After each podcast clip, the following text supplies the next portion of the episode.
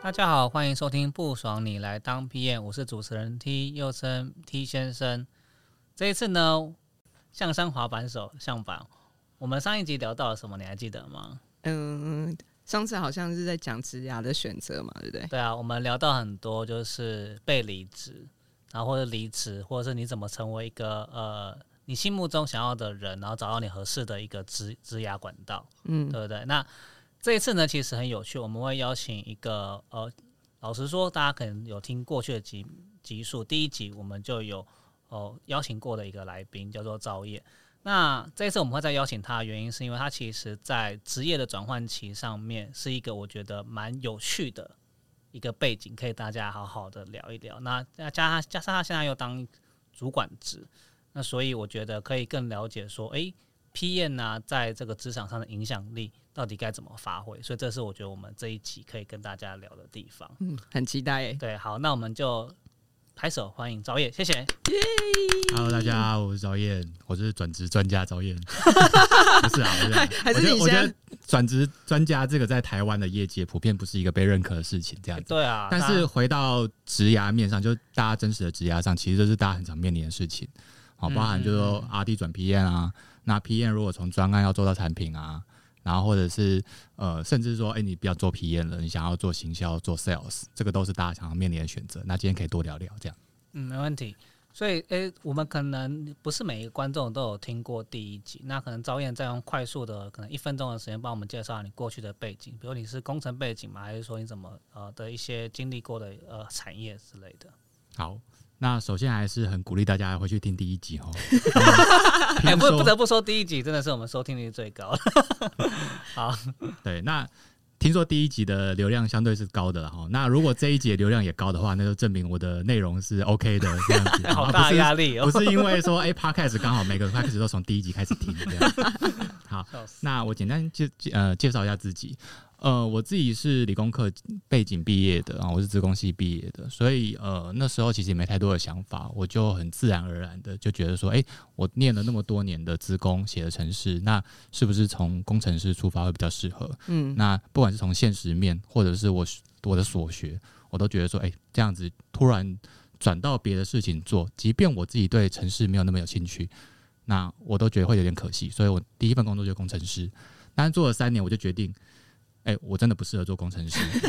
OK，哦，哎，我也我也是哎，对对对，那我觉得认识自己本来就是一个过程啦。那那那要做什么呢？那其实就是在这三年工程师的路上，那呃，再一次的出差经验中，我体认到说，哎、其实产品的规格定义，还有顾客的需求，其实是我比较在意的事情。嗯那在技术的研发，把这个产品实做出来，相对之下，就不是呃，没有我前面讲的那件事那么，在我心中没有那么重要。好对，当然，我现在看全局都很重要啦，从顾客的需求到实做产品，到把它卖出去，到很多人买这件事情，当然每一件事都很相对重要的。嗯好，那所以我就决定我要做 PM 啦。那可是我一开始是在代工厂，那其实代工厂里面也有 PM 的角色，但是它是比较偏专案管理。嗯好，那因为我知道我自己不要做的是专案管理，我想做的是产品企划，嗯好所以我自己就去了品牌厂。那也因缘际会下啦，那时候刚好呃，就是我后来带的公司他们在扩编，然后因为我刚好有技术背景，就这样进去了。哦，那有技术背景可以进去，是因为呃，我跟工程团队的沟通会相对起来比较顺利一点。懂好、OK，那呃做久了以后，其实呃就哦我就确立了我要做 PM 这件事情，那就这样做了几年。那可是就谈到我第一集提到的、啊，第一集那个状态的时候，我是在创业。嗯好，那所以我提一下说，为什么我要决定要创业？其实我在呃，我就直接讲我在华硕，嗯。好、其实做的是蛮开心的。那我所谓开心，就是说，其实我大概知道说，诶，在华硕的整个职涯路径上，我从其实也是偏先从专案管理开始，因为一开始你一定是接主管的整个指令啦，对，会比较清清楚的规格，你知道说，诶，这个专案要怎么走这样子。那即便你当然带着产品企划，你还是会参与到一些说，诶，怎么样跟行销去沟通，说这个产品的卖点是什么，嗯。然后跟工程团队去想下一个我们可能需要的功能是什么这样子。好，但是在这样大公司底下，我觉得比较辛苦的事情是你想要从零到一做一个产品，对，好、是比较困难一点的。嗯，那那是因为每一家公司都有它自己呃主要的业务所在。嗯那今天它要发展一个新的事业体的，那它一定是需要很多的验证，那也需要资源。好，那你怎么样说服大家？不，不管是平行单位或者是上层，嗯你需要资源去验证你这个想法是可行的，甚至可以商业化的。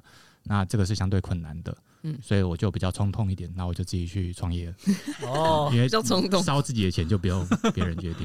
对，是，欸我觉得做创业真的是要一个很大的勇气，因为老实说，我自己我自己在很很年轻的时候也有想过想要创业，后来我已经就是觉得好像自己不太适合当 创业，然后可能把这个摆在后面了，因为就是有自己的其他人生的目标，所以我们就很好奇说，诶，像赵燕呐，是到底对到底是怎么样子的一个契机决定，嗯，我今天要摆脱哦专业打工人。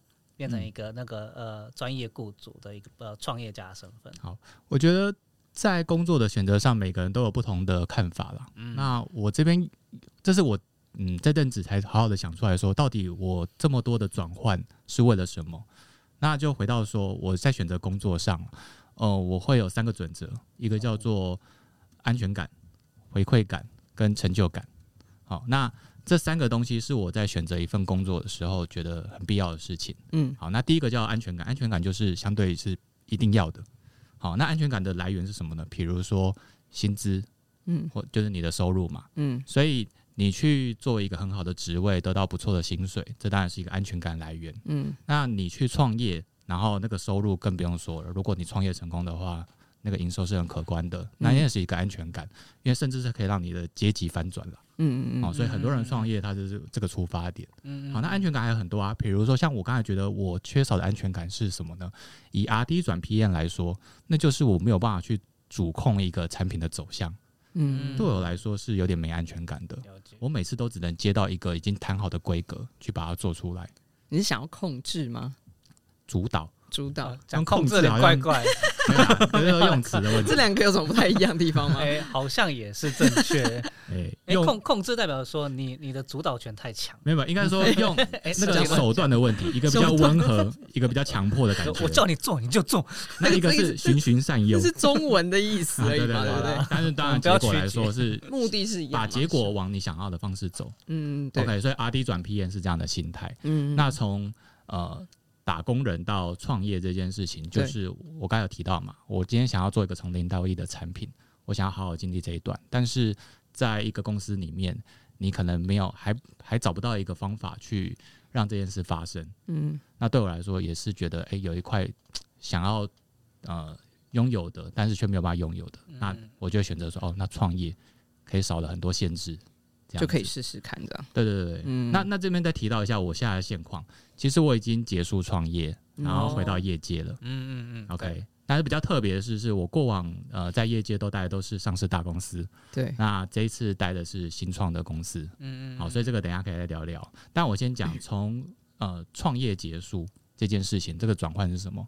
那基本上就是我自己的人生阶段已经到下个阶段，就是嗯。我后来就要就结婚了，嗯这样子嗯。OK 你说创业的时候结婚，创业的时候认识我现在的太太，哦，对，然后等到决定要结婚的时候，然后我再评估了一下现在创业的情况，对，觉得说，哎、这两件事我没有办法兼顾。你怎么评估？用刚才那三个去评估的吗？嗯、对，那我们还是回到安全感。嗯好、安全感的部分是，当你结婚以后，你要组织一个家庭，你要考虑的安全感就不只是你自己一个人了。嗯，这是真的，因为讲个最最简单的，所有创业都一定要有停损点。对那停损点，比如最简单就是钱烧完、嗯 o k 嗯那当然钱烧完，你可以再去找钱啊。对，对，但是安全感这件事情，就是你一个人安全感。好，我举个例子，比如说我今天如果还是一个人，我今天要创业继续投资的话，那顶多就是我这个月少吃一点，吃泡面，嗯吃泡面，好，这都可以解决。可是如果呃我要让另外一个人对，也一起过着这样的生活，那除非是两个人都协调好了，嗯。啊，并不是说所有结婚都要结束创业这件事情，真的太可怕了。更多的例子其实是创业的路上，那很多就是家家庭的支持去做这件事情。哦，对。嗯，啊，是其实我太太也是支持我的啦。对嗯。那我自己就判断说，哎、其实在我现在这个年纪，跟我现在拥有的资源跟机会点，因为那个时候是疫情啦，嗯，好那我会觉得说，哎、这样的风险是有点过大的。嗯哦，嗯那我会觉得说，哎、我先回到业界，重新怎样去储存能量。嗯哦，那只是说很很幸运的回到说从零到一这件事情，我在我现在公司也可以发生。嗯，其实它也满足了我安安全感。了解，嗯 OK，所以我那个时候才结束创业。当然，我那个时候不会知道说我接下来下一步会怎么样。嗯，那我那时候的下一步其实本来是说，哦，那就回到我原来上市公司的那那些，大公司对对对对，那我比较熟悉的事情，嗯，安全感先给其他的安全感。对，对对对，那顺便再提一下回馈感跟成就感。嗯回馈感就是你真的进了这个公司以后，你每天得到的快乐，但那个快乐可能是短暂的。嗯比如说你今天完成了一个专案，老板觉得你眼睁睁，嗯，好、他客人买单，然后合作的团队成员说，哎、你也不错，这样子，嗯这是回馈感。回馈感是短暂，但是是快乐，会让你持续下去的。可是他，你可能过了一个礼拜、两个礼拜，你就会忘记这件事情。嗯，可是他是，他也是，所以，所以我认为他是 option，就他会让你，嗯，在工作的路程上虽然有点辛苦，可是你会觉得，好，每天我还是去上班这样，或者我每天还是去创业，都是一样的。嗯然后最后成就感是可遇不可求的，比如说创业成功的成就感，或者是你今天完成了在公司工作完成了一个别人从来没有完完成过的一个大案子，嗯。甚至是帮助公司从谷底翻起这种，嗯。哦，那是可遇不可求。那很多人都会放在说，在选择工作的时候反看放在说，哦，我要有成就感，嗯嗯，然后其他两个都没有顾及到，嗯然后最后就会发现、诶奇怪，我怎么选都不太对。嗯，所以我我这边总结一下，我还是期望大家就是先找到安全感，然后也发现一下回馈感是什么。嗯至于成就感，你要先确定这个地方有可能可以达成，但是你不要期望马上就可以达到，或是一定或者一定要达到。是不要预期心理这样子，我觉得这个讲的很好。我觉得我之前卡住原因就是在上一份工作的时候，我就会觉得，哎、我其实安全感超好的，就是我之前的工作也是就是做内容嗯产品的嘛。然后其实因为在这间公司里面做了非常多种类型的，然后老板薪水给的也很大方，我就觉得很有安全感，而且我还可以知道呃接触非常多就是业界的人，所以对我来讲也很多成就感。但是对那蛮好最但是最哎、不是成就感，回馈感。，对但成就感对我来讲很难，原因是因为我就觉得我好没有帮老板一起赚到就是很稳定的钱，哦。是。然后这个产品后来某种程度别人定义可能会觉得它不一定有短期内很容易活下来，虽然它还是活下来了，但是不是我想象的那样，对对对，我就会觉得哈，这是不是就失败了？嗯嗯嗯，对对对，我觉得刚刚提到几个蛮重要的点，就是说看你想要追求什么样子的生活，嗯，因为这个生活其实构成就是我们就最简单马斯洛的那些最基本的原理，就你要嗯。最满足自己的需求，那需求可能就是自己的吃吃饱喝足的需求。嗯，所以其实老实说，创业每一个人的目的性都不一样。为什么要创业？有些人是追求财富自由，有些人追求的是时间自由。嗯，所以我有听过有一些人是为了去达到就是跟家庭的弹性时间，会去照顾他的小孩，嗯而选择创业。原因是原因是因为他可以更能掌控他什么时候要上班，什么时候不上班。对，所以也有些人会觉得说，哎，可能他的风险性，他觉得说他还是先不要创业，嗯他可以之后摆到啊很更后面的未来再说。够安全的以后才去做所以，就是看人，因为有一些就听过是只是全部财产说哈，然后被他老婆骂的要死，也都有。不过这真的就是看看每一个人就是怎么去的课题，怎么去做沟通。因为虽然刚刚讲安全感、回馈感、成就感看起来是自己的，如果当你自己有嗯另外一个或呃伴侣的时候，那这个可能就是一个两个圆圈怎么去做交集，因为可能每一个人去呃考量的点不太一样。对每个人考虑的面向都不太一样。对对，嗯那我们知道，哎、是向板其实也是从就是一个呃打工人，现在到一个自由是打人，工作者。对对对对，哎、那你自己是怎么那时候那时候有这样考虑过？我自己考量点其实也是，其实我也是第一份工作的时候就一直有在网络上接触，就是 How to Start Stop，就是现在最近 Open AI 最红的那个创办叫 Sam，、那时候哦他就在好像是 Stanford 吧，还是哪个大学忘记，他就是有教一系列课。然后那时我在第一份工作的时候，就当材料工程师，就一直觉得哦，好像可以把自己的点子，然后变成实际的东西，我觉得这件事很酷。然后，所以我一直以来就有创业的想法。可是真的越开始比如说加入新创公司啊，真的看过那个新创历程的时候，就知道这件事超级难。还有我以前的工作状态，就是觉得我一旦喜欢一件事情，我就是会不小心生活跟工作是没有办法分开的。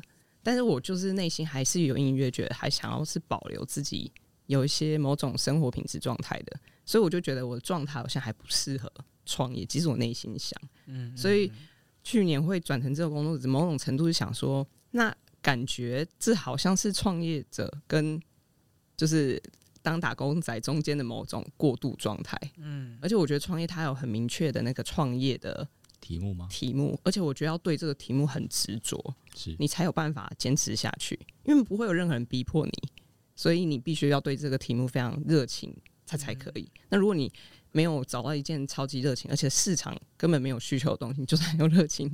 你也很难得到安全感吧，因为你没有一些金钱支持啊。嗯，对。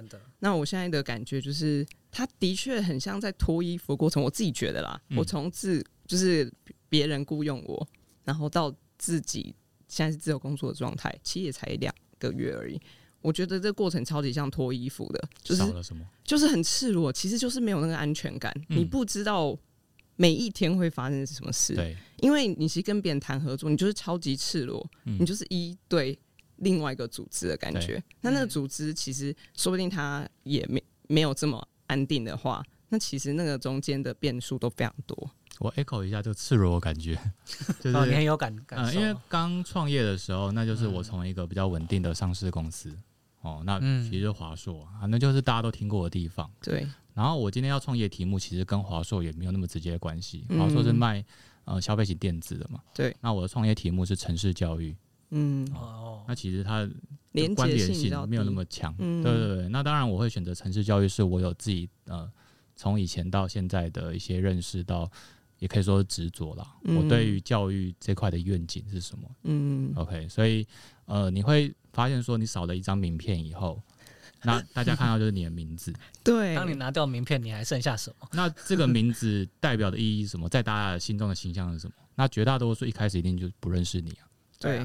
所以才会有一些个人品牌的的形成嘛，这样子。那其实我也没有练习过怎么样形成个人品牌。然后其实我的个性也偏内向。嗯。哦，那可是我觉得创业它就是帮助你说，因为你什么都要自己来。当你自己缺少的那一块，你会自己想办法补足。真的。所以刚刚向板说的，可能在业务的接洽上，对，以前都有人帮你接，没错。那现在你就自己来。对。那你不知道怎么陌生开发，你就自己想办法，呃，先培养好心态。所以我举个例子，像我以前要做城市教育，那我一定要先开课嘛。那开课一定要通路啊。那通路我以前是两块啦，一块是在大学里面跟营队去做一个合作。嗯，然后所以开办那种寒暑假营队，那另外一块就是在补习班，嗯，然后去做一个常态课程跟营队。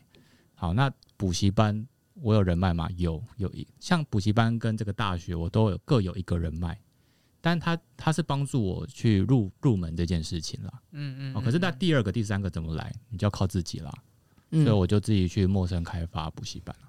哦，那 哇，后来真的是好不容易，哎，在大稻城就认识，就是补习班老板。对，他刚好他本来有一个在在教城市的老师离开了，这样子，他他想，哎，他可是他觉得这个课是有卖点的，那我就跟他去做一个相关的合作，这样，嗯，对对。那我觉得这一块就是你在创业过程中，你就会，呃，过去很多事情组织内都有人分工帮你做，对，然后你也挂着公司的名号，对，哦，大家看的其实是哦，你是某某大公司的谁谁谁，对。不是你这样子，信任感，他们用那那个你的那个抬头，那你自己出去创业就是重新建立这个 credit。对，这我就很好奇，就是说刚刚提到一些在创业中你意外得到的收获，因为必须很多生意要靠自己嘛。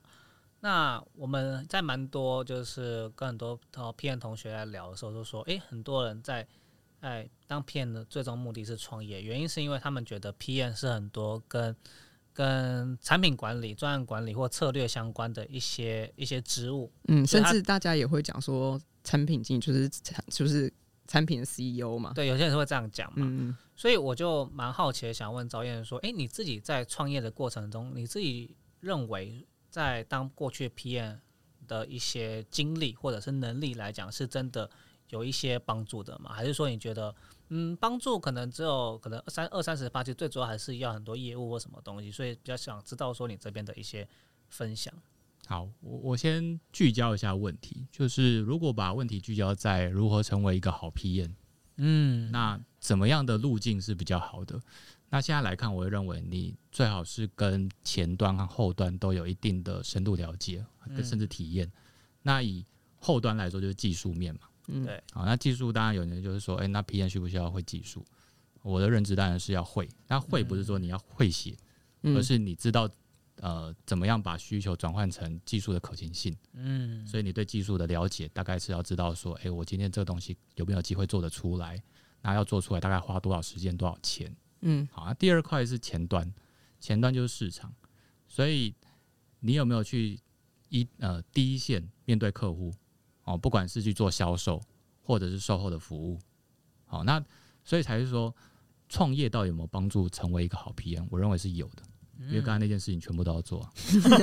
被包创业含在里面。会成为好 PM，那好 PM 不一定会成为一个创业好的 PM 不一定要透过创业去成就啊，对啊你也可以在公司里面跟老板说，请把我外派到泰国去，我亲自去看通路状况是怎么样。哦，是不是？嗯对，那技术面你也可以跟产品团呃那个技术团队去比较密切的讨论啊，嗯那去了解做搬个椅子到他旁边说，哎、请问一下这东西是怎么样怎么样？那你自己 study 了什么东西，跟他去做讨论，嗯对哦，这些都是可以做的。所以创业只是一个比较粗暴的一个手段而已，而且它是高风险不你还要自己当客服，因为你投入的资本就是你的学费嘛，真的。你在公司里面还有可以领薪水啊，对，我跟你说，我觉得在新创公司给你钱让你学习，哎没错没错，哎，不是，我都不是想说学习，是让你磨练，一起实验。对对，一起实验。对。那如果要说我自己从创业里面得到的收获，我就有三件事啦。哦，呃，第一个是自律的重要性。哦，其实刚才那个 Echo 向板说的，就是你早上起来，你现在创业了，你早上起来，你第一件事要做什么？以前还有、啊对，以前 真的没有人跟你说要做什么，以前你还知道早上有一个专案会议，下午可能会跟主管去做 one one，然后对齐一下这个礼拜这个月要做什么东西。对啊现在没有，啊你要跟自己对话。对自己对自己跟自己问，我这两个月真的是自我对话最人生中最最密集的一次。对，嗯那那我想问一下，我我先讲一下我自己的例子。嗯像我从呃创业的 day one 开始，我就有设定这个公司的愿景，嗯然后使命，嗯，然后还有一些短中长期的目标。嗯，我不知道，身为就是自由工作者，你自己有没有设定这件事情？我自己在选择当自由工作者是原本想要设定，就五年后我想要离开台北，然后去台中以南的地方，就是嗯、呃哦买一栋房子票就可以了。哎、不是不是，我要去 想一件事可恶情，不是，我要去那里，希望可以买，向上滑板手要征服到台中啊，以后变变台中滑板手。没有，我就是想要跟我的伴侣搬去那边，嗯然后嗯是希望可以有那种古宅，然后自己可以翻修住在那里，然后过着就是呃可以自己决定自己什么时候上班，然后可是我又想要跟台北的资源连接，对就是哦因为我觉得在台中的工作机会可能不一定适合我，对，所以我就想说，那我想要透过五年时间把这些的运作都想办法处理好，这样我离开台北以后，我还是有办法继续做我想做的事情。我觉得这个蛮具体的。所以这是我的算的长期目标。具体那对，然后让我的第一年目标，我就是就设的很简单，就想说至少我能活下来，或是呃薪水至少我可以接到多少钱的案子之类的，就是这整年对，就大概就这样而已。确实就是呃有这样子的目标，其实你就可以 break down 出来说，哎、我要做哪些事情。嗯然后短期我当然不可能一次到位嘛，对啊就，房子先贷下去再说，这样 怎么可能？这也是一个做法啦。哎、压力也太大投期款啊。对，所以就是要至少要存满嘛。对对不对对，那再来就是投期款完也要缴房贷啊。那你拿来稳健的收入可以去付这件事情，所以你需要一个稳定的商业模式。嗯其实当初也是这样子啊。然后那回到我刚才说的收获，第一个是自律啦。那因为是艺人公司，所以刚刚那件事情都要自己先想好，对，那你才会长出说，哎、我今天要做什么，下礼拜要做什么，我一整个月就要做什么事情，然后哪些事情我要自己做，哪些事情要外包。嗯，哦，那自己做这些事情，然后有没有办法落实，这就是自律。所以我第一个做法是我先调整作息，哦调整作息，因为以前在上班的时候，并不是说上班作息就不正常。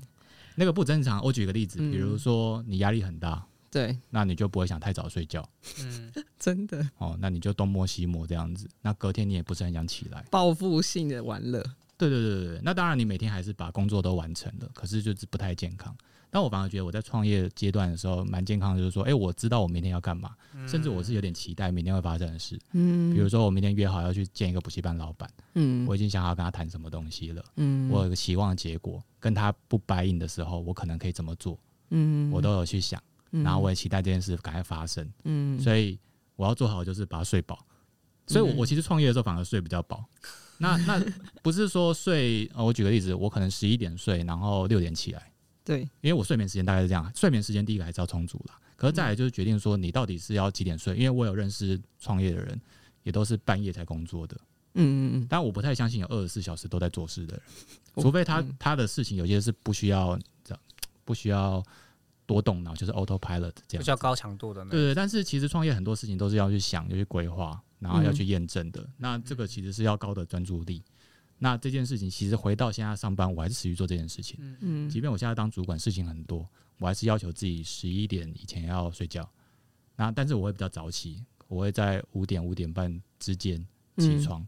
我会把比较重要的事情，因为因为我也从调整作息过程中发现，早上起床才是我的高专注力时间。嗯而且早上起床就算了，我还有一个没有任何人会跟我讲话打扰我的，嗯。哦，那我就找到到清晨这个时间。嗯。所以有时候啊，但是我我现在当主管，我还是会注意啦，我不要在五点多的时候发信息给任何人，压力也太大了。你可以？你可以设定 schedule 啊，对对对，现在有现在有 Slack 很方便啊，，对对对，我会到九点讯息发讯息才丢出去啊，对，这样子，对对对。但是我需要比较专心处理一些 paperwork 啊，或者想事情的时候，我会在清晨的时候去想。嗯，嗯。对，那这个回到就是说，你先有自律，你能够不要再怎么讲啊？有时候晚睡，有时候呃想睡就睡这样子。嗯嗯那而且一周一到周日你都能这样固定的过。我连周六周日都这样子，对我厉害，周六周日只会多晚睡一小时，就六点，真的，因为我就没有那么多多事情要想。嗯，对对对，但是我我可能会做别的事啊，比如说洗车之类的。嗯嗯对嗯，好，那回到我觉得自律这件事情，如果你能做得好的话，其实你就算不是创业，你是在上班的人，你都可以比较健康去过每一天。嗯我觉得还蛮重要的。然后第二个收获是面对风险的心态了，因为嗯你以前在公司，假设一个案子爆炸了，或者是一个案子没了，心情超差，心情差就算了，你对公司的影响有多少？其实都还好。其实你因为甚至那个公司也活得下去。了，因为那个其实有时候也不是你决定的，对。就是老板自己判断说，在这样的资源投入下，需要停做个停损点，嗯，他就通知你说把这案子停了。嗯。哎，完全可以体会，对对对，嗯。但是你今天变成创业的时候，哇，你自己，我举个例子，像我在呃，我创业其实就是疫情的刚开始啊，二零二零年的二月份左右。嗯。那其实那时候我我没有觉得疫情会这么严重，我会觉得再严重大概抓一年左右。嗯，殊不知三年过去，呃，对啊，哦，所以那就是我对风险的掌握度还不够高。那没办法这个应该没有人会掌握到吧？这是世界上的 疫情对，那偏偏我做的就是跟城市教育有关。城市教育其实很重要的事情是面对面的教学，因为以嗯现在的解决方案来说，呃，我讲一下，城市教育基本上就是教小朋友到大人去写程式。那教写程式其实很重要，就是我要可以看得到学生的荧幕，然后给他及时的指导。嗯好，那如果我只一对一，那当然我可以线上去做及时的教学。可是我如果一次想要教二十个、三十个呢？哦，真的没办法，那线上现在的解决方案，呃，开三十个 screen 不是没有，但是那个时候还没有。哦而且现在，即便到现在，把它用在城市教育的也不见得多。嗯好，那回到当初就是疫情这个风险，嗯那我的就会有各种判断啦，而且我要各种的承担啦，因为他烧的就是我自己的钱了。没错，哦，所以回到现在，你你告诉我说，哎、哪件事不 OK 这样子的，我都会想说，我觉得专注在把问题解决了，嗯我不会去东想西想。我想说，再惨有我破产惨嘛，这样子嗯没有到破产啊，但就是说把我的钱烧掉惨嘛。嗯对，对对对，所以面对风险的心态，在这一块又更强化了一些。嗯那这个对做 PM 也是有帮助的这。个超级认同的耶，对啊我不知道大家有没有遇过，说遇到事情的时候，然后那个 P N 叫最大声，或者是就是你比你的 member 还大叫的还大声，那我觉得那个是不好的啊，因为大家其实看着你怎么样指挥大家做下一步。就你要沉稳的帮大家稳定军心对，对对对，即便你脚还在抖，但是 脚还在他说：“哎、到底那个专案会不会商业？产品产品会不会上线、啊？”然后就说：“呃，是不是要 delay？” 说：“没有，没有，没有，空档，空档。”然后说：“啊好棒，怎么办对啊，我觉得冷静，然后让大家有问解决问题的对策还是比较重？”要的。嗯嗯嗯，嗯嗯，对啊，你去创业一次，你就可以体验到这件事情。对，嗯，那最后一个啦，就是呃，我在创业的路上大概形成了一个事情，就是自己跨领域学习的框架。我觉得这个还蛮好用的，因为这就会带到说，其实我现在在的产业是能源领域。嗯哦，我们是一家软体公司，但是我现在的产业主要是用在就是能源的产业。哦，那我怎么样从过去我的认知是消费品电子啊，就比较对终端客人，然后而且是日常我们生活就用到的手机、笔电，嗯到现在我的东西是用在太阳能的暗场上，嗯然后看这些太阳能暗场的资料，是平常我不认识的 investor，就是投资太阳能厂商，嗯那跟维运的厂商，嗯那嗯这就是我日常不会接触到的人。对我怎么样同理他们，然后去知道他们的需求，然后在知道的之前，我怎么样知道我要准备哪些前辈知识？嗯好，那其实就从我创业去练习的。比如说我的创业是城市教育嘛，对，那我自己也没有孩子啊。嗯嗯好，那我是怎么样知道家长需要什么？嗯好，我是，然后我怎么知道补习班现在怎么样服务家长？嗯然后我再去想我的课应该用什么形式去开，嗯，让真正上这个课的小朋友可以得到，不管是内在的帮助或外在的帮助。内在就是说，哎、他可能启发他对城市逻辑、数学的想象；那外在就是他可以用这个资料去升学，嗯。或者用这个能力去用在他未来的工作上。嗯，哦，那这个东西就是我在跨领域，比如说我从消费型电子突然跨到教育领域，我就去读很多东西啊，嗯。从、呃政府的政策啊，比如说一零八课纲。嗯好嗯。到补习班的现况，那我就去拜访很多补习班，或者是我自己认识的补习班老板，嗯，好、然后到家长，那我身边有很多人已经有孩子啦，去跟他聊，去问他，哎、对啊，为什么你会送小朋友去补习？对，你每个月的补习预算是多少？在意什么？嗯嗯对不对？你如果只能补两科，你会你会不会选择城市教育？对，会跟不会？然后你是补常态的还是补营队的？嗯哦，对不对哪一种形式是那为什么你会让小朋友补营队？嗯，那有一些当然是我自己人生也经历过，我小时候有去过夏令营啊，嗯然后那我也去，我也是补习补到大的人啊，然后传统台台台孩子这样子。对，好，那所以你大概可以同理一下。那可是对我来说，我跨进一个领域，其实我是没有那么害怕的。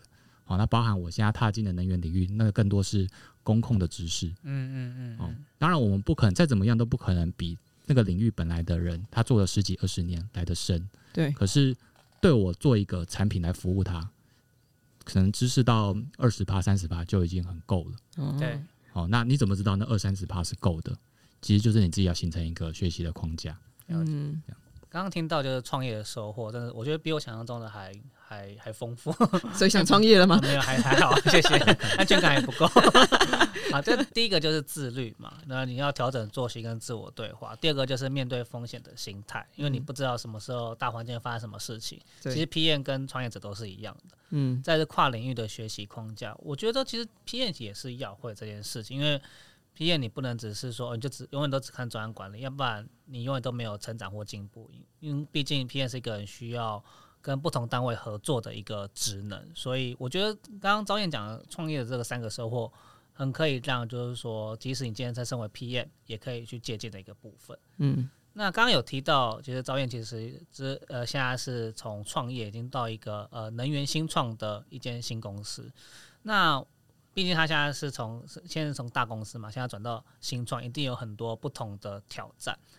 其实呢，我之前也带过哦新创啦。那我嗯这我今天比较想要先知道的是，因为我在新创期间没有很长，大概才还不到一年而已，没有像可能向板感受那么深刻，所以可能问一下向板，你觉得你觉得你对新创的感受是怎么样啊？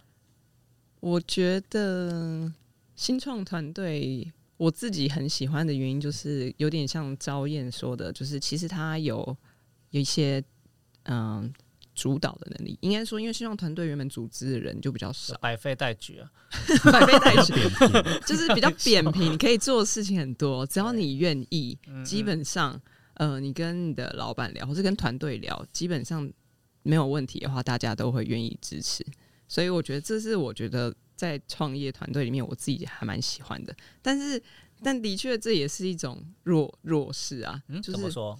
就是如果呃，我觉得每个创业团队因为他的工作风格或者速度步调很不一样，嗯，当你如果没有办法发现，就是其实你自己的工作速度或是呃状态的时候，其实你到不同新创团队那个适应完全不一样。所以我觉得，如果你只参加一间新创公司，就说你喜不喜欢新创，我觉得很难，因为我觉得我是因为参加了某呃前几份工作有新创公司，然后呃在更前面可能有非营利组织，但我都不是那种五人团队里面就加入的人。哦，不是草创时期，不是草创时期，它大概就是呃呃已经超过五人了，但在八人之间，那或是在更大型一点的新创，那也很新诶、我觉得那个创，我原本以为这样已经很新了，但我后来发现没有。我当上自由工作者以后，就是开始有跟一些嗯，真的就五人内的工呃创业新创公司工作，我就发现哎、诶差好多，就是草草创，就更草草创了，就可能连真的想要做什么这件事都还很不稳定。哦，这件事情的时候，我就特他们就先聚在一起。对对对对，然后我就发现，然后就开始找钱了，嗯开始做一些验证了，然后我就发现哇，这个东西的变化比我之前想象中更大，我真的开始可以理解什么叫做每一天都在都在变化，甚至不用每一天，可能是每一小时。对啊，对对。哎，那赵燕是为什么是透过什么样的方式去决决定要到能源新创领域？虽然我们刚刚有提到了，你刚刚说安全感、回馈感跟成就感是你选择的呃三个考量，那你还有什么其他？就是说你觉得对于就是进到能能源新创的一些一些那时候的一些期待？好，我先讲一下，其实我一开始从创业离开，我并不是设定我要加入新创，哦，所以你一开始不是加选择新创，对，甚至说我自己在整个职涯的选择，你看我第一份工作，我做了职工，呃，我在职工系毕业，然后选择工程师，那是甚至是上市的大公司，嗯。都是相对保守的选择。嗯嗯哦，嗯，就是比较有资源。对对对，你比较较能够看见在那边会是怎么样的情况，你比较多人可以问嘛。对，啊，其实新创公司是，哦，我认识的人相对起来没有那么多，嗯。然后待的经验都不算好，所以其实我并没有特别设定说我要去做呃去新创公司工作。那我刚离开创业的时候，其实我还是先加入一家比较已经超过二十年的软体公司。嗯哦，那可是那个也是音乐机会啦，就是我决定结束创业，然后我打开一零四嗯的第一个小时吧，第一个小时这家公司的主你也这个是 moment 也种命中注定。对对对，真的是命中注定。那他就跟我说，他们是教育的软体公司，对，那他跟我说，他缺一个主导城市教育产品的团队，这样子。嗯呃，有团队，但是那个 PM 要离开了，那他需要要一个 PM 来带这个团队，这样子。那我就加入了。嗯哦，所以我等于是在一个大公司里面的新事业团队这样子。嗯那其实跟我创业前的所在团队也是差不多的。嗯哦，我我补充一下，我当时在华硕最后的呃职位是在电竞部门里面的新事业群。嗯好，那新事业呃是新新事业办公室啦。那最主要就是帮大家去想说，呃，帮这个 BU 去想，呃，我们除了卖这个电脑以外，我们是不是我们有这么多的用户，我们可不可以嗯长出其他的服务，不管是软体或者是硬体，好、去扩大这个整个营收这样子。好，那我现在我后来离开创业，那去了那家公司，那当然是我就觉得说，哎、其实我我还是回到我一开始啊，我就说，哎、我在一个大公司里面要去做新事业，其实是相对辛苦的。嗯那只是因为对我来说，要离开城市教育这条路，又有一点可惜，舍舍不得舍不得。对啊，哎、竟然有一个愿意付我钱，再试试看再的试试看这样子。对对对对，所以哎、他就让我决定说，好，那我就加入。真的是很难得的机会。对，对。那最后证明了，哎、在大公司做新事业还是很辛苦。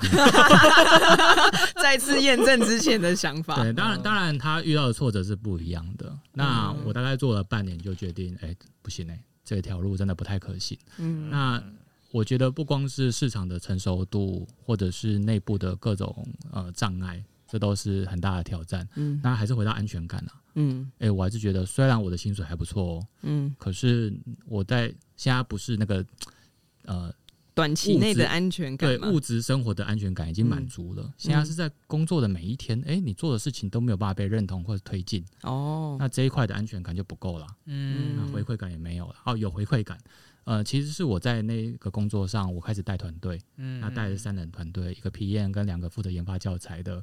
那其实这也是我第一次正式的带团队了。嗯那其实，在跟他们的分工相处，然后怎么样把他们的价值发挥到最大这件事情，这个等下可以再聊。嗯，当然，我觉得，哎、这边我是有回馈感的。嗯那可是在，我就说回馈感它是一个 optional 的东西，安全感如果必备的，那它是缺乏的，嗯那我就决定要离开。那那时候就真的说，好啦，我要放弃城市教育，我要回到我熟悉的系统厂嗯去做硬体。嗯哦，就是还是回到比较务实的路线上。嗯，好，又来了，我又开了一零四，然后这次是猎头找上我，嗯。然后他就跟我讲了一家公司的名字，嗯。我一听就说，哎、这公司我认识、嗯。他是我以前在系统厂，我在工业电脑里面的客户。嗯。哦，那工业电脑是这样，它的这个电脑可以，嗯、小小的一台啊，像是 AirPods 那个盒子嗯。那嗯么大的，那它可以用在各种场域上，可能是太阳能厂的资料监控，嗯。可能是呃捷运的哪边啊？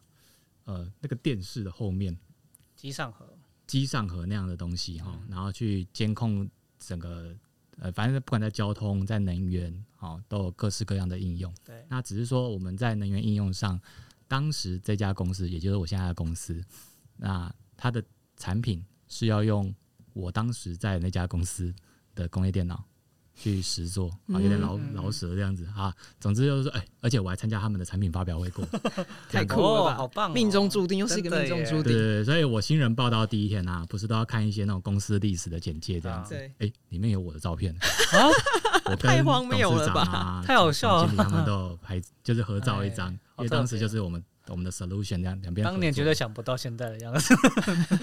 对啊，其实很多事情都想不到，可是你过去的人脉都，其实我们也我也没有跟他们直接留下联系方式啊，因为后来都是业务去接洽。嗯。但至少要不要留，不要骄傲。啊，对对对，当然就是比如 reference check 的时候，人家就会回去问你啊，真的真的 真的。对对对，你在这个业界离开要 离开的，对对对，也要转换的漂亮一点啊，这样子。真的，对所以呃，所以因缘机哦，所以我就说我没有想过我要去做呃软体新创啦，嗯。啊，但是这家公司找上透过猎头找到我的时候，我就问猎头几个问题啊，我就说他们开始赚钱了没？嗯。哦，因为坦白说，我现那个时候的状态，我也不适合去一家还不确定可不可以赚钱的新创公司。嗯，然后就告诉我说，他们公司现在已经进入到第五年了。嗯。那其实他们在第二、第三年的时候就已经转亏为盈，然后现在是稳健的成长，甚至是要扩张，所以他们需要找更多的 PM。嗯。哦，那我听到这个我就放心啦，我就说好，那我们就去聊聊这样子。嗯，嗯。哦，所以其实就是最基础的安全感有。没错。那后来我又再去看一下公司的，我们公司有 Medium，就是部落格，对，然后去介绍一些公司的文化。嗯那我觉得文化上非常特别了，嗯有两件事是呃，我觉得非常值得讨论的。嗯，第一个事情是公开透明。好，嗯那大家对于公开透明可能想说，哦，那就是我所有的信都 loop 别人，是这样吗？或者是 或者是哦，PM 可以看到比较高权限的东西，像以前我在最早的品牌厂，可能很多财报我是看不到的啊、嗯，很多东西的成本我是看不到的。好，那其实它也影响到我做一些决定。可是我现在这家公司，我们每个人的薪水我都是看得到的，嗯，而且不分任何的角色，除了你，只要你报，道，你就可以看到全公司的人的薪水。所以所有员工都是可以看到彼此的。嗯，嗯你的甚至你的同事，其实习生看得到吗？际上看不到，实际上看不到，还是有对还是有一点，而且不可以对外公开的啦？好这样子。烦哦打扫阿姨，对对，我刚刚想讲打扫阿姨，可能太荒谬。当然我要问打扫阿姨的薪水是可以的，什么啦？一点都不重要。你们没有，那哎、我觉得这件事很特别啊，就是如果连薪资都可以公开透明，那还有什么不能透明？因为嗯以回到公开薪资这件事情，呃，很多人其实，我举个例子，比如说你们公司有三呃同个部门有三个 PM，嗯那你们的资历也差不多，嗯那你们做的事也差不多，可有一天你就耳闻他的薪资的 base 就比你高，嗯，那你一定会想说为什么？嗯对啊，哦会好奇吧？那每个公司都有他的理由。嗯那对于公司的管理来说，以人资和就是高阶经理人来说，不要把这件事公开，比较简单。嗯，因为我不要让你知道，你就不会问那么多。对，其实最简单是这样子啊。可是我们公司选择去这样把它公开，诶，那一定是想要做些什么。那他们的想法就是我刚才说的、啊，如果我连这个都可以公开了，我还有什么不能公开？嗯那再来就是说我公开也是可以让你去自己评评论说，因为所以所以对应的是这样，我们公司还有一个东西叫做影响力等级，这样 impact level，你可以去看你这个角色，我们有定义说，诶，你应该要做到什么样的程度，你对个人、团队、部门、组织、产业有不同的影响力，嗯那你值多少钱？某这是你们薪资上面的标准吗？对我会有个薪资集聚嘛？太有趣了吧？对对对对，嗯那当然定这种东西很不容易，这也是可以持续讨论修正的。嗯哦，包含我现在接了一个部门，那我也在定义说，诶，以客户成功单位来说，怎么做到什么样的影响力是值得多少钱的？哦，是好，那那回到 P N 啊，那做多少事可以值得多少钱？诶，其实也是值得讨论的事情。是真的。嗯 OK，所以呃，薪资公开透明，应该说整个资讯公开透明，我觉得这是蛮好的。嗯好，那再来最后一件啊，就是呃，在公司的管理上，我们呃进来，我们都要看一本书，是 Netflix 的《零规则》。嗯，嗯没错。好，那《零规则》这本书其实在讲 Netflix 的当时的企业文化啊。至于他们现在是不是这样就不知道了。嗯好，那他们这样做到底是好还是不好？其实见仁见智吧。对，公司赚钱的时候，大家都说很好。对啊，嗯公司不赚钱的时候就说、哎都是这个害的。好，那零规则其实简单的说就是对事情都只有定原则，不会定规则。举个例子来说，呃，出差，呃，比如说你要买机票，那有的公司为了控管那个预算嘛，他就会说哦，你只能买多少钱以下的航班，嗯或者是你住宿只能多少钱，有个 budget 在。嗯但是所谓零规则就是说我不要定那个数字出来，你自己嗯判断你住怎么样的，或者是选择哪个航班，对公司的利益是最大化的。嗯嗯举个例子来说，比如说你当天隔天的早上就有，呃，就你到了那个国家，然后是时差很大的，嗯然后你隔天就有一个很重要的会议，对那你是不是要做相对舒服，时间不要什么红眼班机的？对对你没有必要为这种省一些钱，嗯可能影响到后面生意的进展。嗯对啊，对对对，所以是零规则，但是有原则，嗯嗯，所以只会说一个原则，你嗯对公司的利益最大化。那如果你自己没有办法判断，你就问你的主管，嗯。就这样子。嗯嗯对对对，那这件事情是我加入这个团队的当时的契机，那我觉得现在都还是了。嗯好，那我们在上半集就是跟导演还有向板聊，就是他从我们我们 PM 的转职路开始看，在每一个阶段的一些收获。那我们其实大概聊了三个部分哦。第一个部分就是在选择职业的方面，可以透过三个点，一个是安全感，第二个是回馈感，第二个是成就感，去思考说你想要成为什么样子的人，以及诶做什么样子的职业。那第二个重点就是在创业的时候，很多人说呃 PM 就是一个迷你的 CEO。那我们可以看到，其实 PM 作为 PM 跟你作为一个创业者，其实还蛮多共同点的地方。那赵燕在这边讲了三点，第一个是自律，第二个是面对风险的心态，第三个是跨领域的学习框架。那在创业的过程，嗯、以及后续的一些收获中，嗯，在后面我们呃看到赵燕又继续往啊啊软体新创领域去发展。那软体领领软体的新创呢，我们可以知道说，诶，那赵燕他是怎么样做一个呃重新定义他的人生的选择，以及看到这公司的一些优点。所以他看到的三个部分嘛，一个是稳定的获利，第二个是公开透明，第三个是呃沟通的直接。那这些其实我们可以去思考说，如果你今天想要去往软体新创的话，这这里这一些三个重点是不是也是你所考量到的部分？好，那我们上半集就聊到这边告一个段落，那我们嗯下一集再见喽，拜拜。拜拜。